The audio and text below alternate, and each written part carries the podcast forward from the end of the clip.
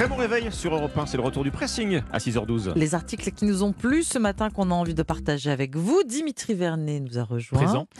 Il est juste en face de moi. Mais ce matin, si vous le voulez bien, Dimitri, on commence avec Alexandre. Allons-y. Et avec l'une des conséquences les plus visibles de l'opposition à la réforme des retraites, la grève des transports. Bon, elle commence à s'essouffler, mais dans plusieurs grandes villes, notamment euh, à Paris, mais aussi à Nantes, Montpellier, Antibes, les poubelles, elles, elles continuent de s'entasser. Ça fait neuf jours maintenant que les éboueurs sont en grève. Alors on voit déjà presque plus les bacs jaunes, les bacs verts. hein. Ils ont quasiment disparu sous des montagnes de sacs Mm. poubelles euh, et de cagettes au point qu'on commence à évoquer un problème de salubrité publique. Alors que faire? On entend euh, réponse à cette question, deux types de réponses. Vous retirez la réforme des retraites et c'est la fin de la grève. Voilà pour les opposants. Autre réponse, on entend des appels à mettre en place un service minimum du ramassage des poubelles. C'est l'appel par exemple de Rachida Dati, la maire euh, Les Républicains du très chic 7e arrondissement de Paris, ce matin dans les colonnes du Figaro. C'est vrai que ça fait, ça fait désordre dans le 7 les poubelles. Surtout quand Septième elle déborde, ailleurs.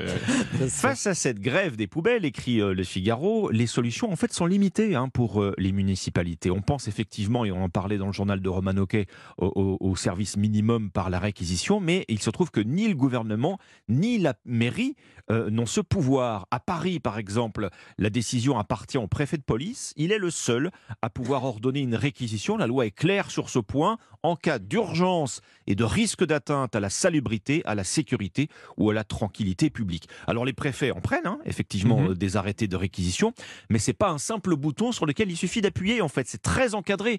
C'est ainsi qu'à Marseille, le Figaro le rappelle, Marseille qui connaît régulièrement des grèves d'éboueurs, hein, eh bien la préfecture de police là-bas a été condamnée pour un arrêté de réquisition irrégulier. Le juge restant en fait très attentif aux atteintes aux droits de grève. Et à supposer qu'une réquisition de personnel aboutisse, on parle toujours d'un service minimum. Autrement dit, dont l'efficacité sera forcément très limitée. À Paris, on a actuellement près de 6000 tonnes de déchets à ramasser. Autant dire qu'il faudra euh, détourner. C'est- euh, Le service minimum, ça va pas suffire. bah non, des- euh, il faudra détourner plein pot et plus, pendant plusieurs jours ça. pour en venir à bout.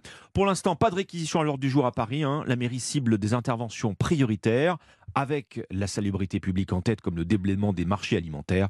Face à la grève des poubelles, des solutions limitées pour les municipalités, c'est ce matin dans le Figaro. Vous n'êtes pas trop embêté, vous, du coup, avec vos. C'est pas, pas- pas évident de se frayer un chemin sur le monde, trottoir. c'est ça. Ça reste praticable pour l'instant. C'est ça pour l'instant. Merci Alexandre. Dimitri, on continue de parler avec vous des justement des bacs verts, jaunes et bleus. Eh bien oui, puisque si ce système de ramassage des ordures ménagères que l'on connaît aujourd'hui eh bien, n'a pas toujours existé. Alors comment faisait-on avant? C'est tout le but de l'article que j'ai sélectionné ce matin à retrouver dans le journal Ouest France. Pour comprendre, je vous propose de rembobiner la cassette bien longtemps en arrière, puisque la, gestion sur, la question sur la gestion des déchets s'est posée très tôt. En fait, dès la constitution des premières villes, des déchets qui étaient principalement organiques, biodégradables. C'est pour, ce- c'est pour cela qu'il n'y avait pas vraiment de Mm. crainte à l'idée de vivre à côté de ces déchets à l'époque. Dans, dans l'Antiquité à Rome, ils étaient enterrés. Et plus tard, au Moyen Âge, ils étaient même mangés par des porcs publics. Le premier tournant... Des ports publics. Oui, c'est ça. Ce sont des cochons, on est d'accord. hein. Exactement. Le premier tournant, eh bien, il a lieu au XVIIIe siècle à Paris. Les rues de la capitale étaient sales, causées en partie par les déchets des habitants, mais ce n'était pas non plus vraiment un problème puisque ce mélange de boue, d'excréments d'animaux et d'ordures était acheté par les agriculteurs qui l'utilisaient comme engrais et les quelques déchets qui ne les intéressaient pas, comme la vaisselle cassée par exemple, ils les déposaient dans des fossés, une sorte de complémentarité ville-campagne bénéfique pour tout le monde. Un système qui s'est effondré à la fin du 19e siècle, car c'est le tout début de la société de consommation, alors que les déchets étaient jusqu'alors principalement organiques, les boîtes de conserve, le verre, des matières qui ne se décomposent pas, eh bien, ils apparaissaient là. Les déchets, ces déchets-là, en tout cas, les paysans n'en veulent plus. Oui. Et les villes doivent alors s'organiser en créant des professionnels du ramassage des ordures ménagères, car les villes deviennent très vite sales. Et en France, c'est le préfet Eugène Poubelle qui impose bah, la création Le des bien nommé, enfin, Eh oui. c'est bien lui qui a donné son nom. Exactement, qui poubelle. impose la création des caisses à ordures à l'époque pour faciliter la vie des personnes chargées du ramassage, pour qu'ils ne perdent pas de temps, et surtout pour nettoyer les rues de la capitale afin d'améliorer l'hygiène aussi des foyers. Le mot poubelle, on le disait, est donc rentré dans le langage courant pour Mm. désigner ce, ré- ce récipient imposé, bien mérité hein, pour une invention digne d'une révolution. Que faisait-on de nos déchets avant quand le métier d'éboueur n'existait pas? C'est un article très intéressant signé par Clémentine Maligorne à retrouver dans le journal Ouest France. Un petit peu d'histoire. Allez, on, re- on referme le couvercle?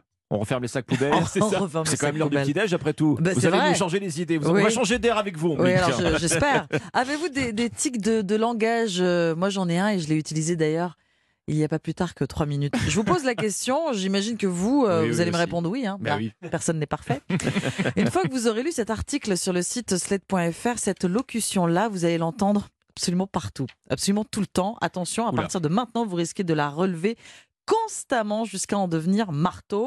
Après le par contre, dont l'utilisation a longtemps été interdite euh, par les puristes, il fallait lui préférer En, revanche.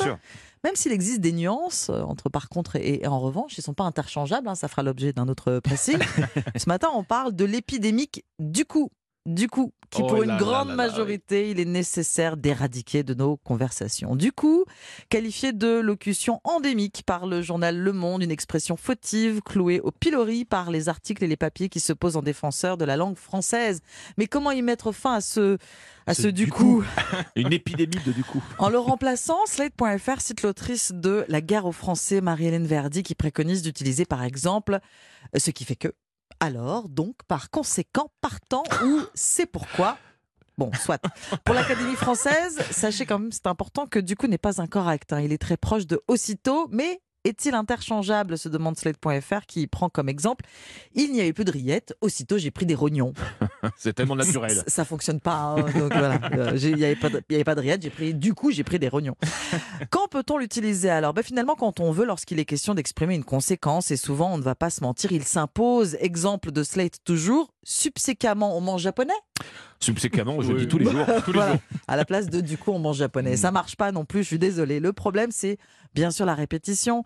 Comme euh, tous les tics de langage à la mode et agaçants, ça finira par passer. Rappelez-vous d'eux, c'est clair. C'est clair à plus, Ah hein, là, fini. oui, oui. Oui, c'est clair. Obsolète aujourd'hui. On aura sans doute aussi l'occasion de parler une prochaine fois de pas de soucis. Très très encombrant également. Est-ce mal de dire Du coup, c'est sur le site slate.fr et je vous demande pardon si je l'ai dit beaucoup de fois aujourd'hui. voilà. Et bah du coup, merci Ombline. Avec plaisir, pensez-vous.